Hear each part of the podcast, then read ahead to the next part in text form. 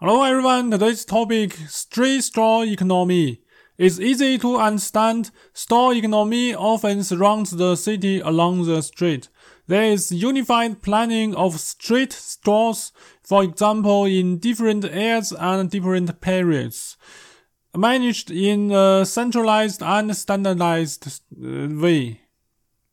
The Chinese government call it the breath of city life. Sounds very interesting.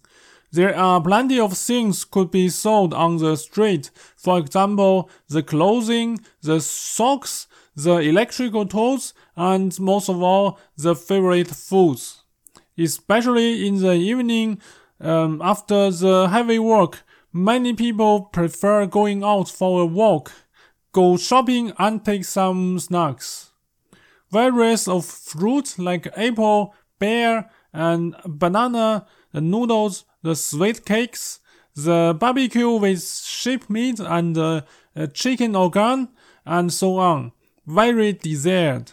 In almost every city, people go on the street doing some full or part-time business.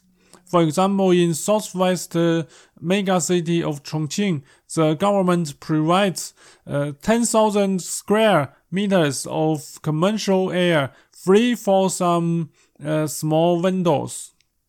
Because of this sudden decision, some shopping mall owners on stock get huge benefit. One of them, Mr. Huang, touched the China Rich ranking list number one with a 33% increase of his stock share price. And this branch has attracted many investors in stock. Even the store economy seems not so stable at the boom, boomst point. Additional some relevant cars or vans are well ordered. This should be also one positive point for the whole economy in China. For me, I have lived in China for more than 20 years. The street store was one of my favorite places to walk through. In the morning to school, it was so convenient just buy some pancake with vegetable and meat. It makes me uh, energy for, save me good time, and the most important, is very healthy. And now in Germany, for me, every morning I can just take some cookies or toast, eat, eat in my car, it's cold and dry. If in China the breakfast uh, is the enjoy time, no, it's just for life. Furthermore, the word breath of city life is really uh, precise. In Germany, for example, after 20 o'clock, uh, there would be almost nobody on the street of city. Uh, downtown is uh, even worse, but um, well, only in big cities like Berlin or Frankfurt, on some particular places, you could see people moving after work. But in China, 20 o'clock is just a beginning, and even 22 o'clock uh, at night, there are plenty of people watching, uh, walking, laughing, and talking, and uh, doing things with uh, uh, vitality. This with street store is positive complementary. In one word, the street store system is, in my opinion, a positive decision. This action makes people relax after work, have things to do with their friends and family, not just uh, stay at home and playing some boring games or watching TV show or anything like uh, just laying on the bed. Human is society animal. It uh, indeed makes us uh, happy for outside activities. Obviously, there is also negative points. For example, how to keep the environment health, how to avoid the chaos. Since there are many people on the street, they would definitely be quarrel. Uh, how to restrict the merchant from affecting other people since it could be loud and uh, block the way. For example, in Hong Kong, especially, it's uh, in some uh, spe- special area. It's really very, very, very loud after uh, 24 o'clock. For example, in the um, in the stock stock or in the on in pork pot and uh, in some um, uh, outside supermarket places uh, the um, the forwarders the uh, drivers uh, truck drivers they just uh, um, upload and download the the vegetables and the goods in the night and this is um, very uh, boring for the people living in the near. Also, would there uh, really be that much people outside, especially at this time or in another world? What if there are too many sailors? It means on the streets there would be uh, all the sellers. They sell the food, they sell the clothes, but uh, um, very less uh, uh buyers, or even there are no buyers on the street. So um, the sellers they spend their time. Um, it's it's also worse. It's also um, some kind of uh, some kind of bad thing that uh, they just uh, spend their time for nothing. The most ironic thing is, before this decision, um, the street store sellers are controlled not to sell on the street. It's not allowed to um, before this decision. Uh, it's not allowed that uh, um, they have to run from the controller. For example, at ten o'clock, um, the controller comes and um, the seller starts to run away. But after 30 minutes, the uh, the sellers come back. This is kind of um, hide and run. Uh, it's like uh, push you away like rubbish if you are not needed, and you are welcome as a guest if you have some price.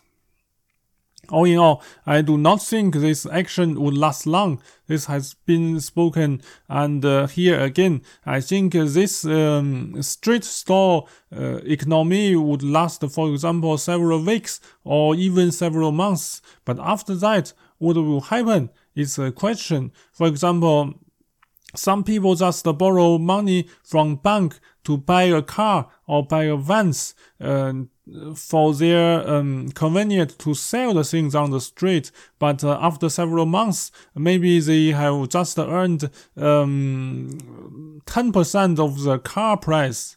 And they have to stay at home because the government uh, maybe not allow them mm, to sell on the street. So who who would pay for that car price? This will be a tragedy. Uh, it's only uh, to let those who lost their job have something to do um, and to avoid a big dis, uh, dissatisfaction. It could also be uh, possible. Still, this action is very helpful for, for China currently. It makes uh, cash flow move, make the so society alive. So um, I will not say this, decision is um, is bad, but uh, um, it's important to hold this deci decision for a long time, not just uh, uh, several months decision or like this. Comparing to USA and Europe, the store economy in China is uh, effective and uh, has basic room. Uh, this could be one big card for China to uh, revival the, um, the, the situation at now. And um, for USA, for example, uh, the people who are losing their jobs or who has lost their jobs, they have to stay home and get uh, some some uh, some money from the government. And in China, those people could not get anything from the government. So um, it's also one at least one some choice for them to do some things to to make a live to make a life. and um, in in Germany, for example, uh, there are also those kind of store economy um, in small range and in special uh, time. For example, before the Christmas days, there are um, many sellers in some place or in some um, square, and uh, they could buy the foods li- like a pancake or some mm, some kind of barbecue. But uh, this this kind of um, store economy in Germany, for example, lasts very short. It's just in some special uh, period, and uh, it's nothing. In China, if the seller organizes it with good strategy, uh, for example, the foreign food and so on, it could be very helpful and very popular and uh, a big achievement to earn much money. For example, like uh, for uh, for South Korea people, uh, before 20 years, uh, they came to China and they opened restaurants with their own food. And uh, it's it's very popular, and many people go to eat that uh, Korean food because it's uh, it's new, it's interesting, and it's different tastes. It's also um, a nice thing that uh, if some people from Italian or from USA make some kind of pizza and um, like uh, like a Pizza Hut or something like this, and it's really um, a new idea. But this policy would not last long. In another word, uh, there would be a amount of sellers later close their uh, shops, and only the top sellers or who have a big, a, a good relationship with the controller could uh, stay and um, survive. So uh, if you want to start the street store uh, uh, uh business uh, at better um, not in, invest too much money because maybe in several months you could not even get your um, your own cost back. Okay, I hope this video could help you with something, with some idea. Um, this is today. Thanks for watching. I'm also on Patreon, so if you like my program, always welcome support me there. You will get all and the earliest episode.